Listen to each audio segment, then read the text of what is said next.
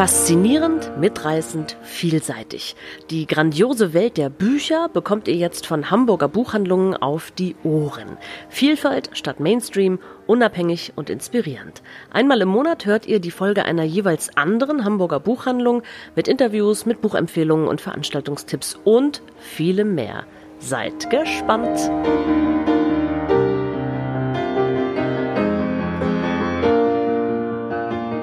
Hallo, liebe Hörerinnen und Hörer von Hörstoff, diesmal aus eurer liebevollen, freundlichen Stadtteilbuchhandlung Christiansen. Für diese Folge hat sich Nicole Christiansen mit Johann Scherer getroffen und ihm Fragen zu seinem neuen Roman unheimlich nahegestellt.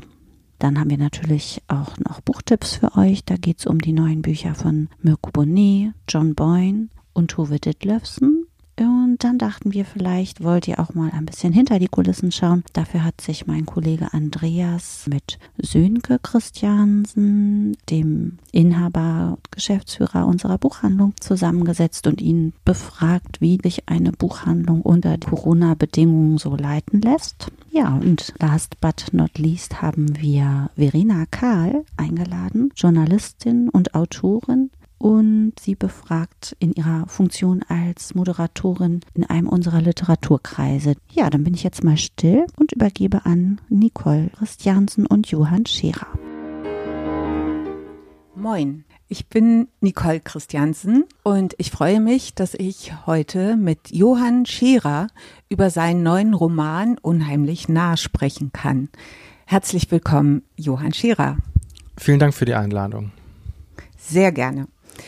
Bevor ich zu meiner ersten Frage komme, möchte ich auf Ihr erstes Buch, auf Ihr Debüt eingehen. Das erschien 2018 und da beschreiben Sie als 13-Jähriger, wie Sie die Entführung Ihres Vaters Jan Philipp Remsmar, Sozialwissenschaftler, Schriftsteller und Millionenerbe, 1996 erlebt haben. Und vor allen Dingen erzählen Sie sehr eindrucksvoll von den 33 Tagen, die sie gemeinsam mit ihrer Mutter sich in der Extremsituation befanden, um ihren Vater bankten, bis endlich die äh, Lösegeldübergabe ihn befreite und sie wieder glücklich vereint waren und zurückkehren konnten in ihr Elternhaus, von wo der Vater ja entführt wurde. Und genau an dieser Stelle setzt nun ihr zweiter Roman an.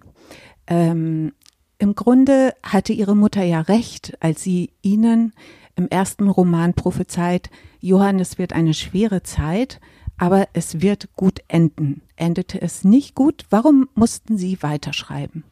Nun ja, mir ist tatsächlich aufgefallen, und zwar in den Monaten nach der Veröffentlichung meines ersten Buches, dass ähm, mir die Formulierung, es ist gut ausgegangen, immer mehr auf die Nerven geht, gegangen ist und geht. Ich bin, da, ich bin mittlerweile eigentlich der Meinung, dass, dass kein Verbrechen gut ausgehen kann. Wenn man Opfer eines Verbrechens wird, ist man erstmal Opfer eines Verbrechens. Und da gerade von außen eine Abstufung vorzunehmen und sich herauszunehmen, das sei jetzt gut ausgegangen oder irgendwas sei schlecht ausgegangen, ist einfach überhaupt nicht angemessen. Das geht eigentlich immer mit einer Herabwertung des Opferstatuses einher. Und das, das ist einfach ein Problem. Und das ist, äh, das, das ist mir erstmal aufgefallen. Es war jetzt nicht der Grund, warum ich gesagt habe, ich muss weiterschreiben. Es ist auch nicht die Quintessenz des Buches. Es spielt aber eben doch eine Rolle in meinem ähm, jetzt aktuellen Roman um, unheimlich nah, dass was es eigentlich bedeutet, was ist die Konsequenz eines solches, solchen Verbrechens, auch wenn es vermeintlich gut ausgegangen ist. Was ist eigentlich der Rattenschwanz, der da dranhängt und wie kommt man als traumatisierte Familie eigentlich ähm, damit klar? Ja, Sie schildern eindrucksvoll, wieder schlüpfen Sie in die Rolle des Jungen, der Sie damals waren, Sie sind immer noch 13 Jahre alt. Sie werden im Laufe ihres Romans älter. Ihre Pubertät ist voll im Gange und sie schildern, wie sich ihr Leben dann darstellt. Es ist ein Leben unter Bewachung. Es sind ständig Männer um sie herum, der Wachdienst, der Sicherheitsdienst, der sie überall hin verfolgt, auf ihrem Schulweg, auf Partys, in die Sommerferien, zu ihren Bandproben, beim Jobben, einfach überall. Sind Sie denen eigentlich auch mal entwischt? Also ohne jetzt zu viel vom Buch vorwegnehmen zu wollen, ist es richtig, ich finde die Formulierung ganz gut, ich schlüpfe in die Rolle. Ich erzähle eben nicht genau, wie jetzt alles historisch korrekt abgelaufen ist, sondern ich, ich schlüpfe in eine Rolle, die teilfiktionalisiert ist, genauso wie die Personen, die vorkommen. Ich mache im Grunde den nächsten Schritt heraus aus, was es im ersten Buch noch war, doch sehr sachbuchlastig. Da war es mir auch wichtig, dass das alles stimmt. Darum ging es ja, weil auch die Geschichte natürlich in den Medien oft einfach falsch erzählt worden ist, gerade auch von Seiten der Polizei.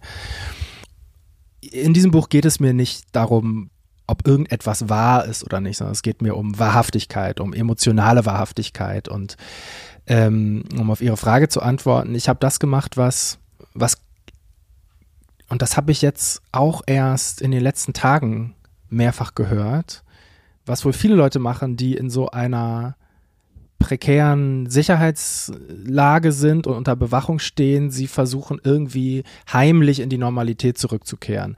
Das steht in Obamas Biografie und habe ich jetzt gerade von einer Frau gehört, die mit dem ehemaligen, was war es, äh, kroatischen Ministerpräsidenten oder so oder auch Salman Rushdie, Menschen, die unter Personenschutz stehen, ohne es zu wollen. Mhm. Ja, also jetzt nicht, ähm, ich würde mal jetzt, um das Klischee zu bedienen, sagen, amerikanische Hip-Hop-Superstars. Da hat das ja auch was mit einem Image zu tun und so sondern unverschuldet in diese Situation zu kommen. Da versucht man auszubrechen. Und was man merkt, und das beschreibt übrigens Obama in seinem äh, aktuellen Buch sehr gut, was passiert ist, ist, dass man Angst bekommt. Und dass man Angst bekommt, nicht weil einem etwas passiert ist, sondern weil es diese Bewachung gibt.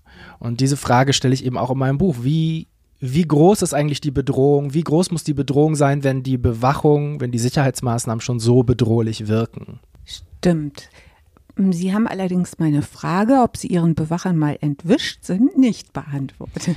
Ja, das ist richtig. Das steht ja alles im Buch. Da will ich äh, die Spannung gar nicht rausnehmen. Den ja. Kaufanreiz.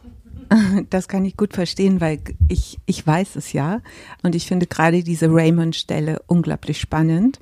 Mhm. Und es endet damit, dass sie sich nachher als Petze fühlen. Und das ist auch etwas, was mir an diesem Buch so gut gefallen hat dass sie so ehrlich auch mit sich selber sind, dass es manchmal richtig weh tut.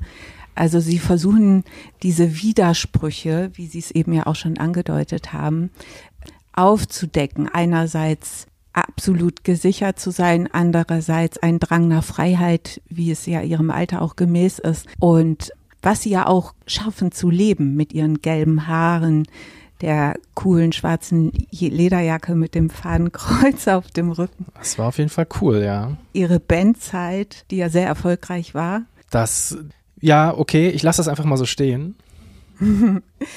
Was ich ganz besonders spannend finde, auch für junge Männer, die das Buch lesen, ist eine Stelle, wo ich einen Satz gerne zitieren möchte. Das ist im Kapitel 32.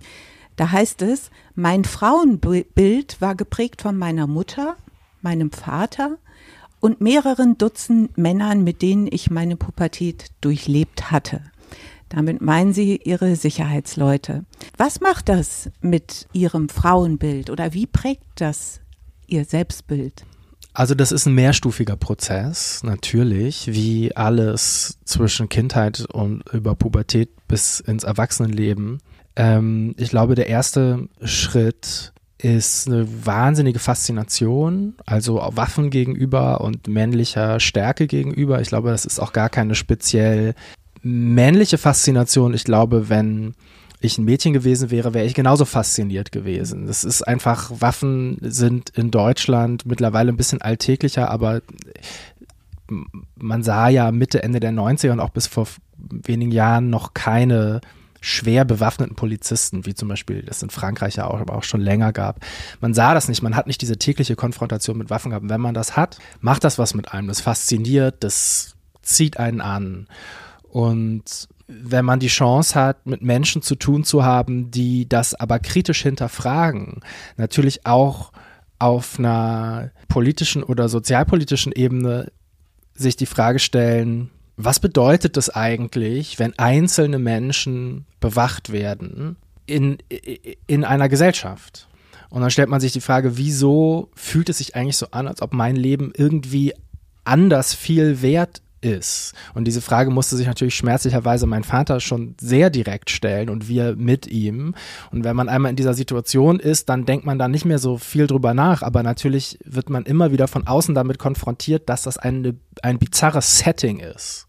Mhm. Und dann hinterfragt man das natürlich kritisch. Und dann hinterfragt man diese Waffen und diese sehr klischeehafte Männlichkeit natürlich sehr stark. Und ich glaube, dass dadurch etwas entstanden ist, was ich anders schon mal erlebt habe, nämlich in der, wie Sie sagen, sehr erfolgreichen Musikkarriere, die ich als Jugendlicher hatte. Ich, die war in Wirklichkeit nicht so erfolgreich.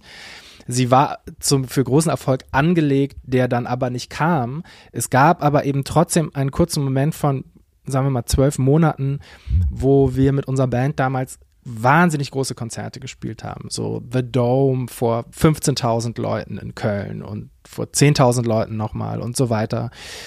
Und das sind so Ereignisse gewesen, die sehr prägend natürlich gewesen sind, die aber auch ähm, nicht nur schön waren, einfach weil unsere Band nicht so toll war und ich so retrospektiv denke, ach, naja, okay, ein Glück muss ich mir das nicht selber angucken. Und jetzt mache ich den ganzen Tag Musik und braucht es nicht mehr. Und jetzt habe ich diesen langen Bogen gemacht. Was will ich damit sagen? Wenn man mit dieser Männlichkeit aufwächst und sie ständig reflektiert, weil das ist das, was passiert, wenn man unter Beobachtung steht. Man reflektiert sich eben selber auch die ganze Zeit. Man überlegt sich ja die ganze Zeit, wie sehe ich für andere Leute aus? Wie benehme ich mich für andere Leute? Dann reicht es irgendwann mit der Stärke und den Waffen. Und ich glaube, an dem Punkt bin ich schon länger, dass ich ähm, dieser, dieser klischeehaften Männlichkeit nur noch abstrakt was abgewinnen kann. Sie sind ein Vorbild, würde ich jetzt spontan sagen, gerade für junge Leute. Ist das auch Ihre Zielgruppe unter anderem? Ja, meine Zielgruppe ist, ähm, glaube ich, ganz merkwürdig. Und zwar ist das, glaube ich, ein Nachteil und dann aber auch wiederum ein Vorteil. Naja, wo, was will ich sagen? mein eigentlicher Beruf, der des Musikproduzenten, hat natürlich eine, eine, Ziel, eine sehr junge Zielgruppe. Das sind, da, da ziele ich, um jetzt im Martialischen zu bleiben, da ziele ich auf 19 bis 39-Jährige innen. Und die Buchzielgruppe ist ja eigentlich deutlich älter. Gerade was das erste Buch anbelangt, waren das häufig, sagen wir mal, Frauen im Alter meiner Mutter, die zu dem Zeitpunkt, als ich Teenager war, ein Teenagerkind hatten und einfach mal wissen wollten, wie, wie war das eigentlich für mein Kind in dem Alter. Also ich bediene mit den unterschiedlichen Sachen, die ich mache, völlig unterschiedliche Zielgruppen und habe, während ich jetzt diese Frage beantworte, vergessen, was Sie eigentlich gefragt haben. Ob Sie zum Beispiel auch für junge Männer schreiben, junge Leute. Also wir haben hier einen äh, Jugendliteraturkreis seit vielen Jahren. Und als ich Ihr Buch las, dachte ich so, das ist absolut das Richtige für Sie. Das, die beschäftigen sich ja auch wirklich mit anspruchsvoller Literatur und setzen sich auch, im, auch zugleich mit sich selbst damit auseinander. Ja, es würde mich sehr freuen. Also ich habe im, im, im Rahmen meiner letzten Buchveröffentlichung an zwei Schulen gelesen und ein oder zwei oder drei sogar Schulen haben das Buch auch in ihre, da im, im, in der Oberstufe gelesen. Das finde ich natürlich super. Ja. Und ich habe gemerkt, so im Austausch mit Jugendlichen, mir macht das total Spaß. Es funktioniert auch gut, unter anderem deswegen, weil ich mich noch sehr daran erinnern kann, wie wie öde ich das fand, wenn jemand in die Schule kam, der ein Buch geschrieben hat und darüber erzählt hat. Weil unsere Lehrer uns nie das nie schmackhaft machen konnten. Und alle waren gelangweilt, bis auf fünf Streber. Und ich glaube, weil ich das noch so verinnerlicht habe, wie öde diese Veranstaltungen sind, ist eigentlich so sind die ersten 20 Minuten dieser Veranstaltung, die ich da mache, da will ich eigentlich erstmal wissen, wer überhaupt nicht weiß, worum es geht und wer keinen Bock hat und warum nicht. Und so kommt man eigentlich ganz gut ins Gespräch, wenn man sofort sagt, ich kann verstehen, dass das nervt, dass ich jetzt hier sitze, aber ich erzähle euch mal, wie ihr einen Zugang dazu kriegen könntet. Ja, super. Das schaffen Sie in der Literatur. Großartig. Ich kann das Buch so empfehlen und ich freue mich schon aufs nächste, weil sie sind von dem, wo wir anfangs überlegten, ist, ist das erste Buch ein, ein Sachbuch. Wo räumen wir es hin? Sind sie jetzt eindeutig in der Belletristik und in der Literatur gelandet? Da bleibt es jetzt auch. Großartig. Und Sie haben es ja schon erwähnt, Sie betreiben außerdem als erfolgreicher Geschäftsmann ein voll analoges Musikstudio, das Clouds Hill Recordings und arbeiten mit international renommierten Künstlern und Künstlerinnen zusammen. Meine letzte Frage an Sie. Wie halten die Musiker und Musikerinnen, denen Corona bedingt das Wegbrechen ihrer Existenz droht, diese schwere Zeit durch, ohne in Depressionen zu verfallen. Haben Sie einen mutmachenden Gedanken zum Schluss? Bevor ich zum mutmachenden Gedanken komme, muss ich sagen, ähm, ich hatte vor zwei Tagen eine Lesung im Hamburger Literaturhaus, die wurde gestreamt und das nervt natürlich. Die Veranstaltung war laut Literaturhaus erfolgreich, weil da wurden Tickets auch verkauft und so, aber dieses Lesen in einen leeren Saal rein, das ist frustrierend. Und das ist nicht das, wofür man es macht. Das ist nicht das, diese ganzen Streaming-Konzerte ist nicht das, wofür Musikerinnen und Musiker das machen. Man braucht die Interaktion mit dem Publikum. Es heißt immer so ein bisschen kitschig, wir machen das fürs Publikum. Das stimmt natürlich nur zum Teil. Die meisten Leute machen das in erster Linie für sich und dann fürs Publikum.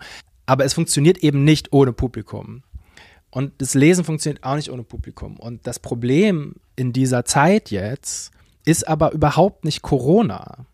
Weil ein Teil der Musikindustrie funktioniert wunderbar, nämlich das Streaming. Die Leute hören ja Musik. Die Leute kaufen auch Musik.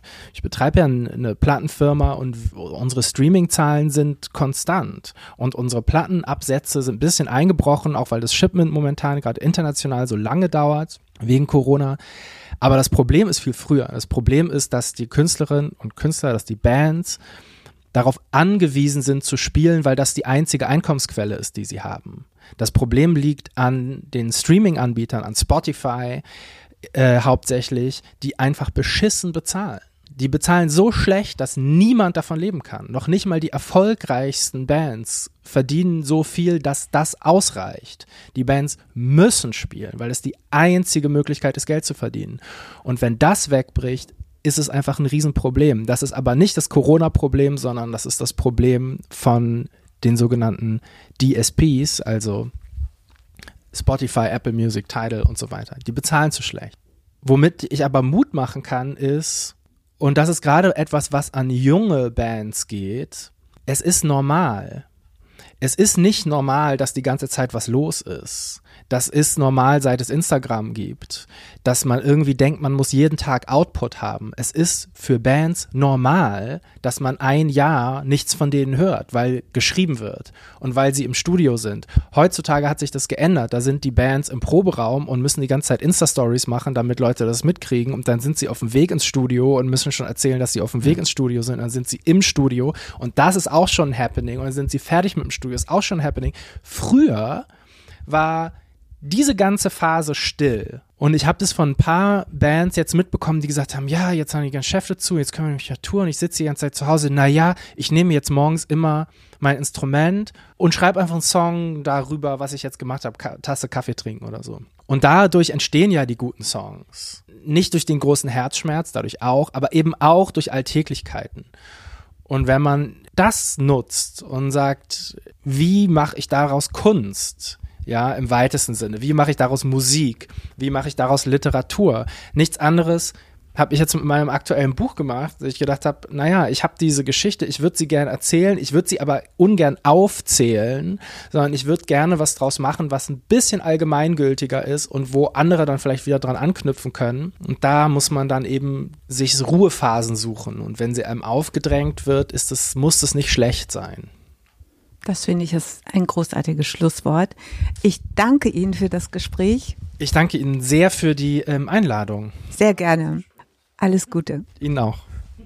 Ja, hallo zu unserem Podcast. Äh, ich bin Andreas und ich sitze hier mit unserem Geschäftsführer und Inhaber Sönke Christiansen und wir wollen ein bisschen über die letzten zehn Monate reden, wie wir diese ganze Corona-Zeit erlebt haben. Sönke.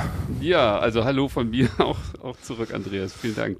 Ja, wie hast du denn als Geschäftsführer diese letzten zehn Monate erlebt? Es, natürlich war das schwierig für alle, aber gibt es irgendwelche besonderen Sachen, die du vielleicht erzählen kannst? Ja, also als, als wir uns verabredet haben zu diesem Podcast, äh, habe ich ja auch, auch so ein bisschen drüber nachgedacht, über diese Fragestellung und das Thema. Und es ist ja eigentlich noch ein bisschen früh, weil Corona ist ja nun leider noch nicht vorbei und kann also höchstens Zwischenstand sein, sozusagen. Also vielleicht ein Rückblick auf das Jahr 2020, so ab äh, März des, des letzten Jahres. Weil wie es weitergeht, ist ja also nach wie vor spannend. Ne? Heute sitzen Sie gerade bei der Bundesregierung zusammen und wie die Entscheidungen fallen und was wir weiter dann dürfen oder eventuell nicht mehr dürfen. Das wissen wir aktuell noch gar nicht. Aber jetzt mal als Zwischenstand würde ich sagen, ich, ich bin seit Mitte der 90er Jahre für die Buchhandlung Christiansen in verantwortlicher Position und zusammen mit meiner Frau. Und dieses Jahr war mit Sicherheit, oder das letzte Jahr war mit Sicherheit das das Aufregendste in, in, jeglicher Hinsicht, also und auch das Herausforderndste, weil es eben eine, wie für uns alle ja auch für einen Betrieb eine total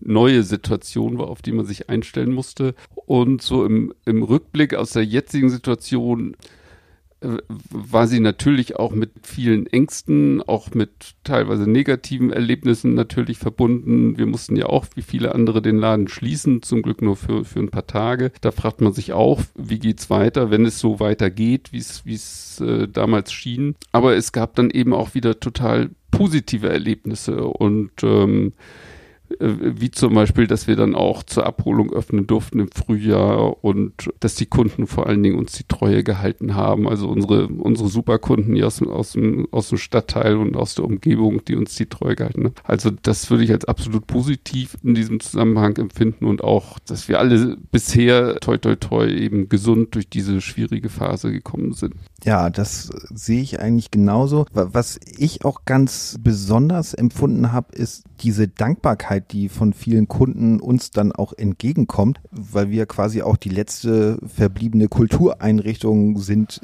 die man noch irgendwie nutzen kann. Also es sind keine Theater auf, kein Ballett, keine Museen und für alle Kulturinteressierten ist das Buch so der letzte Strohhalm, an dem man sich festhalten kann. Ne? Ja, also dieses Feedback haben wir ja auch immer wieder gekriegt an, an unserer Pleckliga-Scheibe im Eingang, ähm, als wir dann wieder öffnen durften oder jetzt, dass es eben nach dem Teil Lockdown im Dezember eben so weiter ging. Das war ja auch ein paar Tage unklar, äh, was, was dürfen wir dann noch und da waren nicht nur wir erleichtert, dass wir es weitermachen dürfen, sondern eben auch die Kunden und das haben die uns gespiegelt und das ist natürlich auch etwas, was uns die Arbeit Arbeit dann auch wieder erleichtert hat. Nicht? Und bei der Gelegenheit möchte ich mich auch, auch natürlich nochmal bei allen Kollegen ganz, ganz großartig bedanken. Also diese schwierige Zeit haben wir wirklich als Team gut hingekriegt, auch mit den verschiedensten Fragestellungen. Wie sichern wir uns ab? Äh, wie organisieren wir den, den Arbeitsalltag? Wann machen wir Schichtmodelle? Dass falls doch irgendwo etwas passiert, dann eine Gruppe weiter den Laden öffnen kann. Und das war alles, da habt ihr mir also auch viel durch eure kreative Mitarbeit sehr viel leichter gemacht, die Verantwortung zu tragen.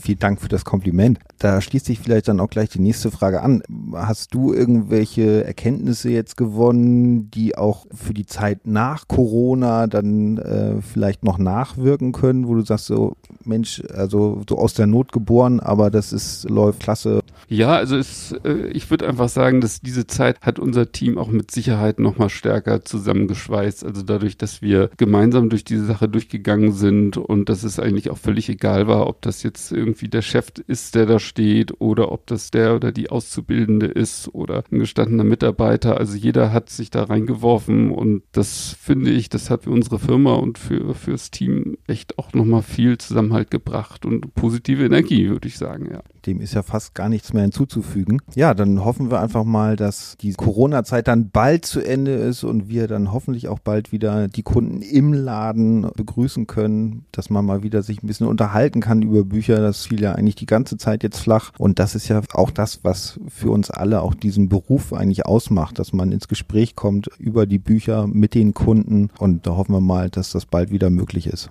Ja, also dem kann ich mich nur anschließen. Ich habe auch eben schon gedacht, als ich so mein, meinen kleinen Rückblick hier hatte, Mensch, du redest ja unheimlich positiv, als wenn das jetzt irgendwie eine tolle Zeit gewesen wäre. Das, das stimmt alles, was ich gesagt habe, aber es, es waren natürlich auch unheimlich viele Herausforderungen und, und auch Ängste. Und als jemand, der dann vielleicht doch ein bisschen mehr Verantwortung letztendlich trägt, auch für die Gesundheit der Kollegen, äh, war das natürlich teilweise auch immer eine Abwägung. Also was macht man noch? Ähm, wen setzt man ein? Was kann man noch noch verantworten. Und das habe ich jetzt vielleicht so ein bisschen im Rückblick verdrängt, aber das äh, will ich auch nicht verschweigen, dass das natürlich auch eine echte Herausforderung war. Ja, vielen Dank, Andreas. Dann äh, ja, euch noch viel Spaß mit dem Podcast. Auch von mir. Tschüss. Ciao. Jetzt freue ich mich besonders über Michael Keune, unseren Kollegen, der ein Buch für uns gelesen hat und uns das jetzt vorstellt. Lieber Michael, was ja. hat dich begeistert? Was hat mich begeistert? Ähm, ich habe schon einiges gelesen von Mirko Bonet. Und jetzt ist bei Schäffling das neue Buch rausgekommen, das heißt Seeland, Schneeland. Und was man als erstes zu diesem Buch sagen muss, es spielt vor 100 Jahren und es geht in der Hauptsache um einen Mann, Merce Blackborough, der in Wales lebt, aber der zurückgekommen ist von einer Expedition in der Antarktis, die nicht so verlaufen ist, wie man sich das vorgestellt hat. Und er kommt zurück in seine Heimat und arbeitet weiter in dem Kontor. Dieser Mörs liebt eine Frau und es gibt auch eine kurze Beziehung zwischen den beiden, aber eines Tages sagt sie ihm klipp und klar, dass sie die Heimat verlassen wird und weggeht und er soll auch nicht auf den Gedanken kommen, irgendwie sie zu suchen. Und das passiert auch, und zwar begibt sie sich an Bord eines Schiffes nach Amerika. Und was man jetzt bei vielen Personen, die Bonnet schon beschrieben hat, merkt, ist diese Zerbrechlichkeit, die gerade in diesem Mann vorgeht. Diese Zerbrechlichkeit, diesen Verlust einfach verarbeiten zu müssen, was ihm unglaublich schwer fällt. Und dann kommt in dieses Buch eine Handlung. Man befindet sich nämlich dann auf dem Schiff nach Amerika. Es kommt dann ein Mann ins Spiel, der steinreich ist, der meint, sich alles erlauben zu können, weil man mit Geld alles begleichen kann. Mit diesem Schiff verbunden ist eine Katastrophe. Eine Katastrophe, die wirklich ziemlich massiv ist. Will da gar nicht viel drüber erzählen. Und es passiert so einiges an Bord. Und das ist ein großer Teil dieses Buches. Ich war während des Lesens sehr gespannt, wie dieses Buch endet. Was unternimmt Mörs noch, um diese junge Frau zu finden? Und ich muss ganz ehrlich sagen, es ist Bonnet wirklich sehr, sehr gut gelungen, das Ende sehr berührend zu gestalten. Und ich glaube, will jetzt nicht viel vorwegnehmen, dass man eventuell ein anderes Ende erwartet hat, dass man das Buch zuschlägt und sagt, das war ein gutes Ende für dieses wirklich hochinteressante Buch. Vielen Dank. Ja, das klingt wirklich lesenswert und ja. spannend. Ja, ja. Und äh, Michael, möchtest du auch gerne wissen, was ich gerade gelesen habe? Ja, Denn ja. ich weiß, dass das ein Autor ist, den du gleichermaßen liebst. Wir streiten uns immer um die neuen Leseexemplare und diesmal habe ich das neue Buch von John Boyne okay. mir zuerst unter den Nagel gerissen. Ja, also es ist auch gerade erschienen. Der irische Autor John Boyne, der über 20 Romane bereits veröffentlicht hat, Literaturpreise eingeheimst hat, auch für seine Kinder- und Jugendbücher, die auch immer ganz großartig ja. sind. Historische Romane hat er geschrieben, auch zeitkritische Romane. Also er ist ein Tausendsasser und er hat einen neuen Roman geschrieben, den ich letzte Woche verschlungen habe und über den ich jetzt kurz sprechen möchte.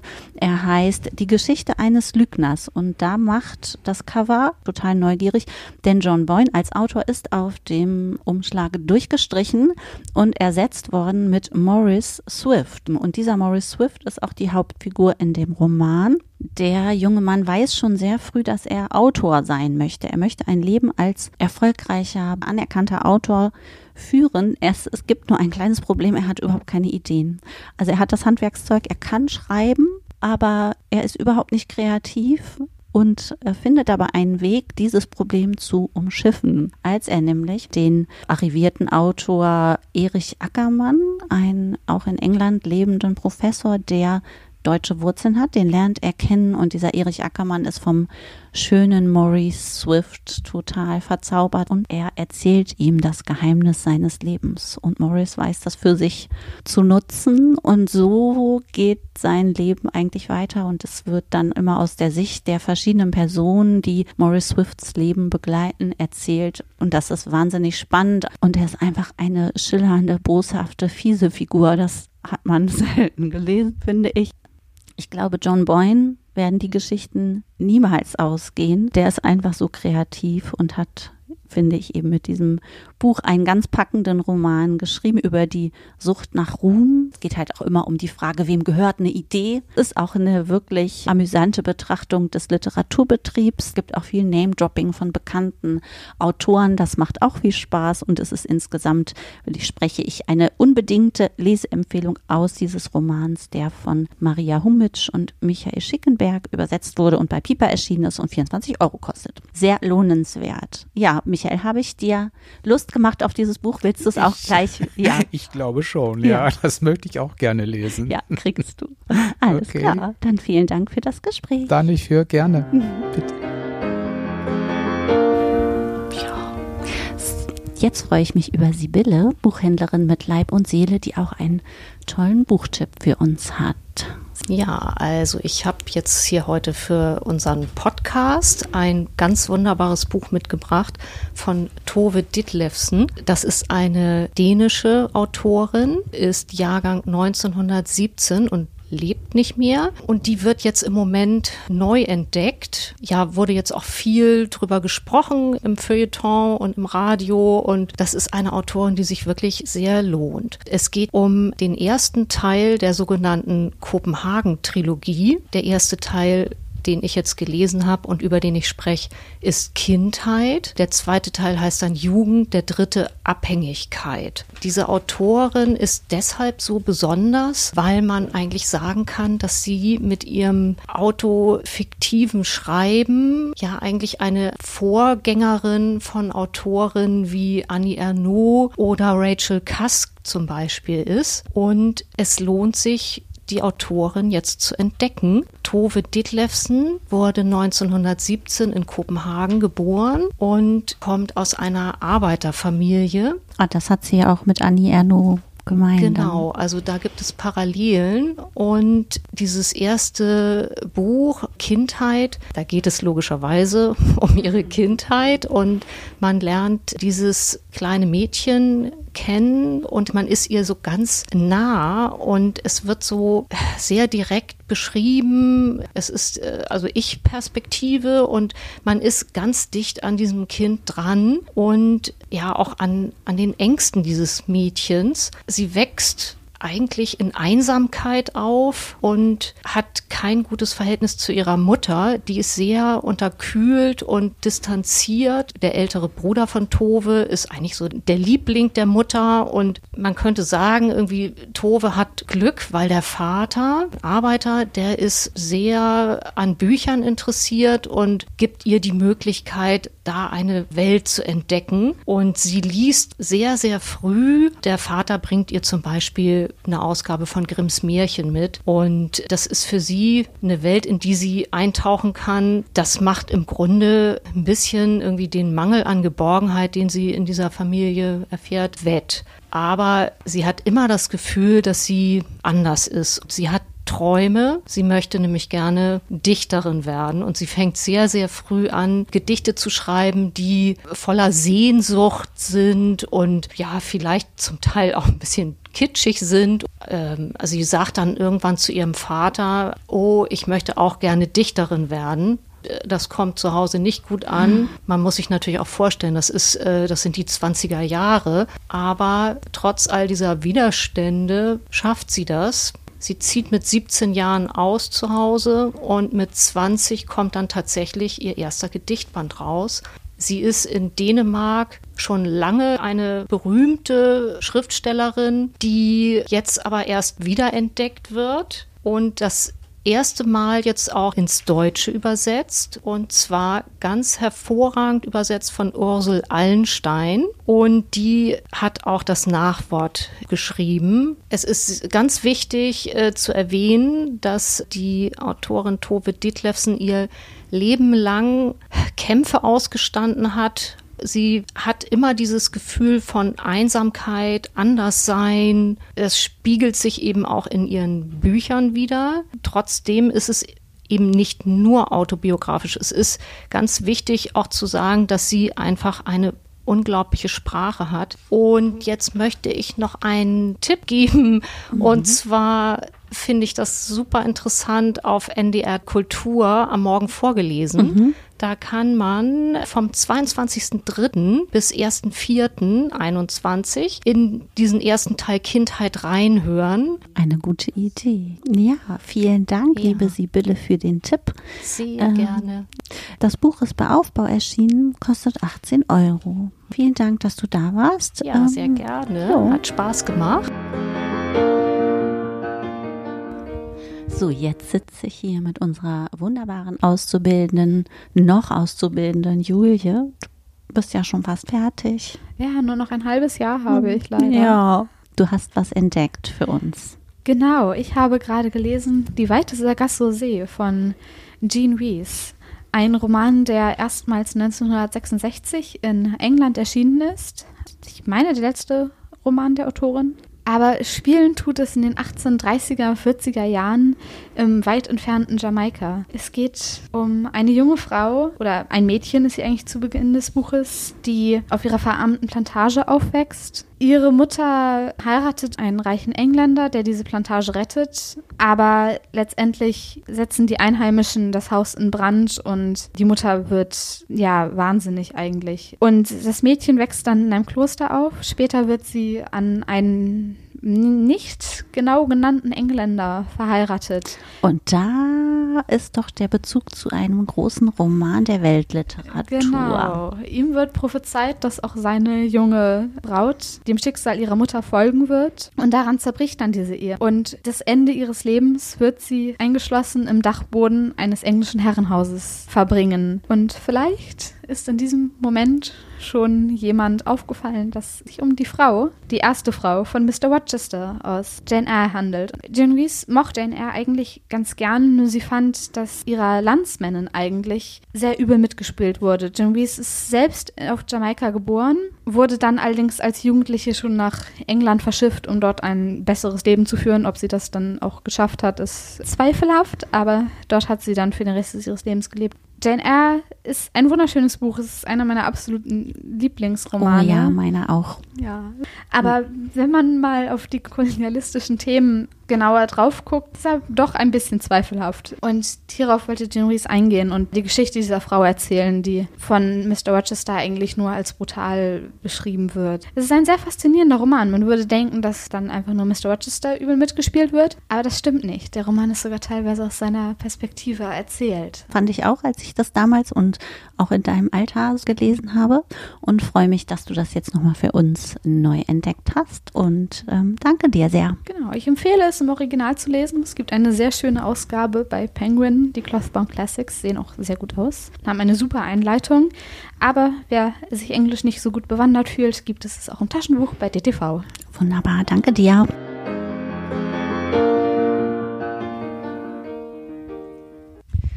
So, jetzt freue ich mich ganz besonders über einen sehr lieben Gast. Das ist nämlich Verena Kahl. Sie ist Journalistin und Autorin, hat 2018 bei Fischer zum Beispiel den wunderbaren Roman Die Lichter unter uns veröffentlicht und ist aber für unsere Buchhandlung auch eine ganz besondere. Sie ist nämlich die stolze Besitzerin eines Literaturkreises. Bei uns treffen sich ja immer Leseinteressierte. Hallo Verena.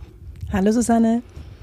Du bist jetzt bei uns seit ich glaube seit zwei Jahren, aber auf jeden Fall seit 2019. Und triffst dich eigentlich einmal im Monat mit deinen Leutchen? Genau, normalerweise geht das so, dass wir uns am dritten Mittwoch des Monats treffen, einen vorher äh, besprochenen, ausgewählten Titel zusammen kommentieren, diskutieren, unsere Eindrücke austauschen. Ich verstehe mich dabei schon als Moderatorin, aber auch sehr als begeisterte Leserin, die ich in erster Linie auch bin. Das heißt, ich äh, sage dann durchaus auch meine Meinung und äh, glaube eigentlich auch nicht, dass die irgendwie gewichtiger ist als die irgendeines Teilnehmers oder einer Teilnehmerin. Ja, und üblicherweise besprechen wir dann den Titel, den wir gemeinsam in einer Mehrheitsentscheidung per Handzeichen ausgewählt haben. Danach lege ich dann drei, vier Taschenbücher auf den Tisch, sage ein bisschen was zu jedem Titel, den ich vorschlage und dann gehen die so ein bisschen rum und dann wählt eben jeder wieder den aus, den er im nächsten Monat am, liebsten lesen möchte.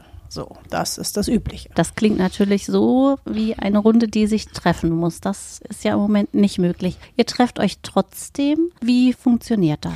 Wir treffen uns trotzdem, weil ich gleich zu Anfang der mittlerweile ja fast ein Jahr andauernden Corona-Krise mir einen Zoom-Profi-Account zugelegt habe, weil ich bin ein kommunikativer Mensch und ich kann gar nicht ohne den Austausch mit anderen und äh, war sehr froh, dass es diese Tools gibt. Und ja, ich habe dann auch sehr schnell in meinem Kreis vorgeschlagen, ob wir uns nicht auf äh, Zoom künftig treffen möchten und das einfach mal ausprobieren. Da war ich ebenfalls genauso Greenhorn wie alle anderen. Ich hatte das vorher auch noch nie gemacht, aber in der Not fuchst man sich ja in Dinge rein. Und ich war wahnsinnig positiv überrascht, dass es, obwohl wir eine große, große Altersmischung haben, also wirklich von etwa 30-Jährigen bis sicherlich über 70-Jährigen, niemand aus der Gruppe gesagt hat, nee, das kann ich nicht, das will ich nicht, die Voraussetzungen habe ich nicht. Da bin ich auch sehr froh, dass das jeder offensichtlich konnte oder irgendwie hingekriegt hat, sich dann da auch äh, einzuwählen. Und ich habe relativ schnell gemerkt, dass es einfach für einen Literaturkreis im digitalen Raum ein bisschen andere Regeln braucht. Nämlich, ähm, das kennt vielleicht mittlerweile auch fast jeder aus Videokonferenzen, man kann nicht einfach gemeinsam anfangen zu reden und dann regelt sich das von selbst und die anderen ja. äh, schweigen dann und man versucht das so ein bisschen über Blickkontakt und so ganz feine, subtile Signale, deren man sich gar nicht so bewusst ist, ja zu regeln, wer dran ist im Gespräch. Und das funktioniert nicht, weil das Mikro immer sofort anspringt, selbst wenn jemand hustet oder die Katze durchs Bild läuft, wenn alle ihr Mikro immer anhaben. Und deswegen habe ich sehr schnell gesagt, pass auf, wir müssen die erste Runde so ein bisschen machen wie in der Schule, äh, sprich, ich nehme nacheinander jeden dran. Wenn irgendjemand sagt, nee, will ich jetzt gerade nicht oder ist mir jetzt zu früh oder ich will noch abwarten, muss er oder sie natürlich nicht. Aber die erste Runde moderiere ich tatsächlich so ganz stur durch und sage, jeder hat seine fünf Minuten oder zwei Minuten, wo er was sagt. Und dann bitte ich immer darum, dass man sein Mikro stumm schaltet und es nur dann anmacht, wenn man was zu sagen hat. Und das, muss ich sagen, klappt mittlerweile aber sehr, sehr gut. Ich habe sogar den Eindruck, man lernt, äh, das würde ich auch ganz allgemein sagen, in diesen Formaten oder vielleicht auch in Pandemiezeiten auch vielleicht sich besser zuzuhören und mehr aufeinander zu achten. Eben weil diese nonverbalen Signale fehlen, sprich man signalisiert sich nicht per Blick, du bist jetzt dran oder mhm. ich halte mich jetzt zurück, mhm. sondern man muss eher wirklich darauf achten, wer ist jetzt oder man muss vielleicht noch mehr gucken, wie ist da jemand, der schon den Mund aufmacht, wo man so merkt, dem liegt jetzt was auf der Zunge ist man dann in dem Moment einfach auch mal still, weil man so denkt, der ist jetzt dran. Ich als Moderatorin muss noch viel mehr darauf achten. Einerseits, dass, dass jeder drankommt, aber mittlerweile hat sich eben auch viel so eingespielt, dass das eben auch von selbst geht, weil jeder die ganze Gruppe im Blick hat. Und das finde ich ganz toll. Das klingt total interessant. Seid ihr noch genauso viele wie am Anfang? Wir sind ziemlich genauso viel, sind teilweise mehr, teilweise sind es mehr, ja. Es gibt äh, gerade also Mütter mit kleineren Kindern, die ja manchmal mhm. das, das, Problem haben, wenn abends der Partner vielleicht nicht da ist äh, oder die Partnerin, dass die ja. dann, dass die dann eben auch äh, sonst nicht kommen können. Das Problem hat es mhm. im Moment nicht. Und dürften denn noch Leute dazu kommen, die interessiert sind? Selbstverständlich. Wir haben jetzt gerade in Corona-Zeiten, glaube ich, auch, ich weiß nicht, drei, vier, fünf Neuzugänge. Und das ist eigentlich eine ganz, ganz schöne Möglichkeit, das auch mhm. auf diese Weise erstmal ganz bequem vom Sofa auszuprobieren, wie es ist. Und ich muss auch sagen, unsere Abstimmungen sind natürlich jetzt noch viel demokratischer, dadurch auch für mich vielleicht etwas aufwendiger, weil jetzt ist es halt nicht so, wer da ist, stimmt ab und wer nicht da ist, hat halt ja. halt Pech gehabt, mhm. sondern jetzt schlage ich äh, die Titel vor, die man beim nächsten Mal lesen könnte. Die schicke ich dann per E-Mail rum, schreibe zu jedem drei, vier Zeilen und ich gebe dann eine Abstimmungszeit mhm. an. Wer sich dann nicht gemeldet hat innerhalb ja. von ein paar Tagen, der, der ist halt, wird halt nicht gezählt. Aber das machen dann meistens so 80, 90 Prozent auch mit. Mhm. Und von daher haben wir jetzt sozusagen sehr, sehr solide Wahlergebnisse, die keiner anfechten kann. Und das letzte Ergebnis war, das heißt also, was lest ihr dieses Mal? Dieses Mal lesen wir Till, äh, den Roman von äh, Daniel Kehlmann, der ähm, die historische Figur des Till Eulenspiegel in den Vordergrund stellt. Das ist ein deutscher Titel, das machen wir ab und zu. Unser Schwerpunkt nennt sich aber eigentlich äh, ja neuere europäische Literatur. Sprich, es sind eigentlich immer Romane, die so in den, in den letzten drei, vier, fünf Jahren mhm im deutschsprachigen Markt erschienen sind und dann eben als Taschenbuch äh, jetzt mhm. neu rauskommen. Mhm. Und das ist ganz häufig so der Moment, wo wir zuschlagen und sagen, so, das war ein, zum Beispiel in dem Fall ein Roman, über den viel gesprochen wurde. Jetzt gibt es ihn als Taschenbuch. Das ist der Moment, mhm. wo sich jeder leisten mhm. kann. Jetzt sprechen wir drüber. Sehr schön, da freuen sich bestimmt schon alle drauf. Und wir, möchte ich sagen, freuen uns besonders, dass du den Literaturkreis betreust und vor allem auch in diesen verrückten Zeiten ähm, so modern und digital unterwegs bist. Vielen, vielen Dank, liebe Verena. Bitteschön, mhm. war mir ein Spaß und ich freue mich sehr über neue Teilnehmerinnen und Teilnehmer. Ja, wir auch. Sehr schön. Danke. Danke dir. Tschüss. Tschüss.